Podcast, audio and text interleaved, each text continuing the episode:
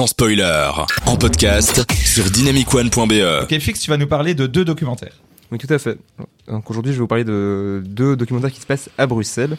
Il y a évidemment le très bon documentaire Bruxelles, une traversée urbaine, sorti en 2019, et qui parle pour le coup vraiment de Bruxelles en tant que ville, au niveau de son passé, de son évolution, avec plein d'acteurs interviewés, euh, d'acteurs bruxellois interviewés et de chouettes quartiers montrés. Je ne sais pas si vous l'avez vu, mais il De, est assez... de Luc Jabon? Euh, Peut-être, oui. Ouais, ouais, il est super. Mais il est assez dur à trouver par contre en streaming pour l'instant. Il a fait beaucoup de projets à Bruxelles pour ce film et il vaut le coup. Oui, il était sur le cinéma de... mais je ne crois pas qu'il soit disponible sur les plateformes de streaming euh, pour le moment. Peut-être sur Tank ou sur des plateformes spéciales docu. En tout cas, c'est une super approche de l'urbanisme de Bruxelles qui est quand même unique en son genre. Tout à fait.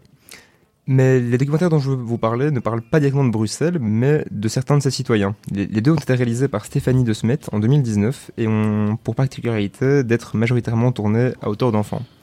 Dans les dieux de Molenbeek, on va suivre deux enfants de 6 ans, Athos, jeune d'origine finlandais-péruvien, et Amine, d'origine marocaine, à Molenbeek, et le premier angle choisi est celui de la confrontation amicale des enfants sur le sujet de la religion.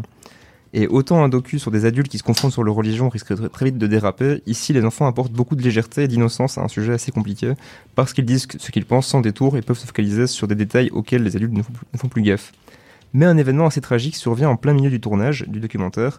Je parle évidemment des attentats du 22 mars 2016, et la commune de Molenbeek devient malgré elle un symbole de cette sombre période. Ce qui est exploité dans le documentaire, où l'on passe d'un Molenbeek ensoleillé, dynamique, vivant et très multiculturel, où des dizaines d'enfants jouent avec de l'eau sur la place de l'église, à une ville anxiogène où les militaires sont à chaque coin de rue, où les sacs des enfants sont fouillés pour vérifier qu'ils ne cachent pas, une, pas de bombe, et où on se recueille en rendant hommage aux, aux victimes. C'est là que le docu est le plus intéressant parce que la naïveté des, débats théologiques entre les enfants contraste d'autant plus fort avec leur environnement et la transformation soudaine du lieu. À noter aussi que le documentaire est très beau, la réalisation est soignée et on semble souvent en face d'une fiction de par la recherche d'esthétisme dans des scènes très contemplatives qui semblent presque mises en scène, que ce soit sur les enfants qui jouent euh, ou sur les cadres de Molenbeek en extérieur. Donc très belle photographie, un documentaire que je recommande avec déjà 5 ans de recul, c'est d'autant plus intéressant à revoir pour comprendre cette période. Cool. Et l'autre documentaire, c'est Bus Campus, sorti lui aussi en 2019, donc Bus Campus, et accessible gratuitement sur Ovio. Et il a lu un sujet en apparence euh, plus réjouissant puisqu'il se concentre sur un programme conjoint entre une école de Scarbeck et l'Université libre de Bruxelles pour aider à la promotion sociale. On va donc suivre une classe d'enfants de, entre 9 et 12 ans d'une école défavorisée de Scarbeck où l'immense majorité des enfants ont des parents qui ne sont pas nés en Belgique et on va les suivre principalement dans, le contexte de l'Université des enfants. AXL, ainsi que de leur rencontre avec le, monde académique et aussi leur discussion à ce sujet avec leurs parents dans un cadre privé.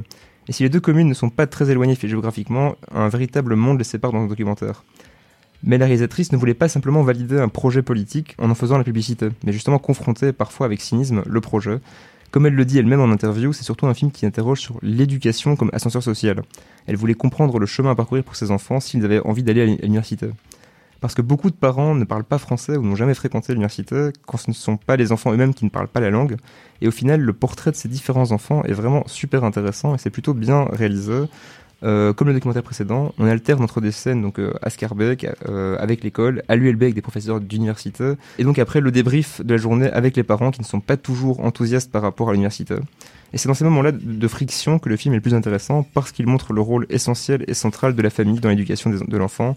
Et même si l'école apporte énormément, elle n'est probablement pas suffisante pour permettre l'ascenseur social, unique, enfin elle seule. Ou du moins c'est ce que le, le documentaire essaie de montrer. Du coup, j'ai trouvé ces deux, deux docus de Stéphanie de Smet très intéressants, montrant des, des communes de Bruxelles pas souvent montrées sur un grand écran, avec des thématiques sociales fortes, rendues plus légères grâce à la réelle haute- à hauteur d'enfants et des brefs moments contemplatifs sur Bruxelles, ou l'insouciance des enfants. Et je vous les recommande. Super, super. Il y a plein de super docus qui sont faits à Bruxelles, sur Bruxelles. Euh, il y a des documentaires de gens avec des regards extérieurs qui viennent sur Bruxelles ou des gens de Bruxelles qui s'intéressent à, à d'autres sensibilités. Moi, je sais que j'avais vu un documentaire qui s'intéressait à la nouvelle école, cette école à Saint-Josse qui est censée être une école complètement révolutionnaire avec une nouvelle approche et ils avaient euh, aussi euh, voulu suivre euh, le destin de différentes personnes dans ces documentaires-là. Et donc c'est super intéressant de voir tous ce- ces types de documentaires qui, qui veulent proposer euh, euh, vraiment un autre regard. Et là, pour le coup, littéralement avec ce côté regard d'enfant, n'est-ce pas Mathias? Ouais, oui. Ouais, c'est vrai que j'ai pas vu beaucoup de documentaires sur Bruxelles, mais je trouve ça vraiment intéressant de pouvoir parler de, quartiers justement qui font l'objet de certains préjugés. de la population. Donc, on parle de Molenbeek et des événements des attentats. C'est un événement vraiment important, dans le sens que ça a un peu modifié effectivement euh, l'image que les gens pouvaient avoir avec cette idée de ni terroriste. Et c'est important voilà, que le cinéma puisse justement lutter contre ces préjugés, ces clichés, à travers la fiction, mais également le, le documentaire. Robert? Euh, moi, pour pas vous mentir, euh, je suis pas un fan de documentaires. Ok. Et, euh, Qu'est-ce que tu fais là Et je suis pas un fan non plus de films mettant en scène des enfants, donc euh, Ça dépend quel film. Bon, le ça- combo euh, des deux là, euh, je sais pas. Mais en tout cas, ça ça avait l'air intéressant comment tu, tu, tu, le- tu racontais euh, euh, ce, enfin, les, les histoires de, de, de, de- de ces documentaires là. ça peut être pas mal à voir quand même, même, même si euh, c'est pas le genre de film que je mate euh, d'habitude.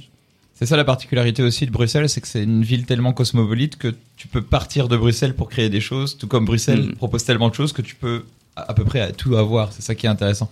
Dans un documentaire, c'est plus particulier, même s'il y a des docus hybrides, mais là, euh, il y a ce côté assez particulier. Ça m'évoque ce film de, de euh, Chantal Ackerman qui avait sorti il y a quelques années, en 1975, Jeanne Dillman, 23 cu- rue du Commerce, 1080 Bruxelles, qui est un, un film sur une femme et tu vois juste sa vie au quotidien. Donc c'est Mm. Extrêmement naturaliste. C'est pas sur une prostituée euh, Euh, je ne l'ai pas vu malheureusement, donc euh, je vais pas euh, me tenter à raconter l'histoire. Mais c'est c'est un drame, c'est une, une fiction, mais c'est extrêmement, c'est presque un documentaire de la vie d'une personne.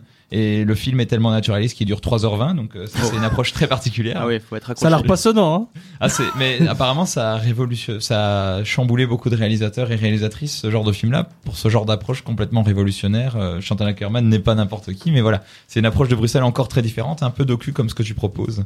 Et il y a, voilà, il y a, il y a plein d'approches comme ça, et je suis sûr que, euh, Belgique, terre de documentaires, et euh, je suis sûr qu'il y a encore plein de documentaires à découvrir qui parlent de tout ça. Il y a souvent aussi des documentaires intéressants sur euh, Bruxelles euh, au niveau euh, capitale de l'Europe. Ouais. mais- Bah, il y a pas vraiment, c'est pas vraiment un film, un documentaire sur Bruxelles, mais il y a euh, le, le documentaire de striptease, ni pute, Ah oui, ni juge ni soumise. Ça se passe, Ah, à, ça se passe à Bruxelles, non. Qui est très intéressant. Oui, Ça se passe à Bruxelles, on est d'accord. Ouais. Bah, Ouais, ah oui, voilà, dans le le palais de justice. Ouais, palais de justice, ouais, évidemment. Voilà. Bah, ça, c'était un excellent documentaire. hein. Ah, il y a débat sur Pas ce vraiment film. sur Bruxelles, mais, Moi, j'ai pas vu, mais je sais qu'il y a débat sur ce film.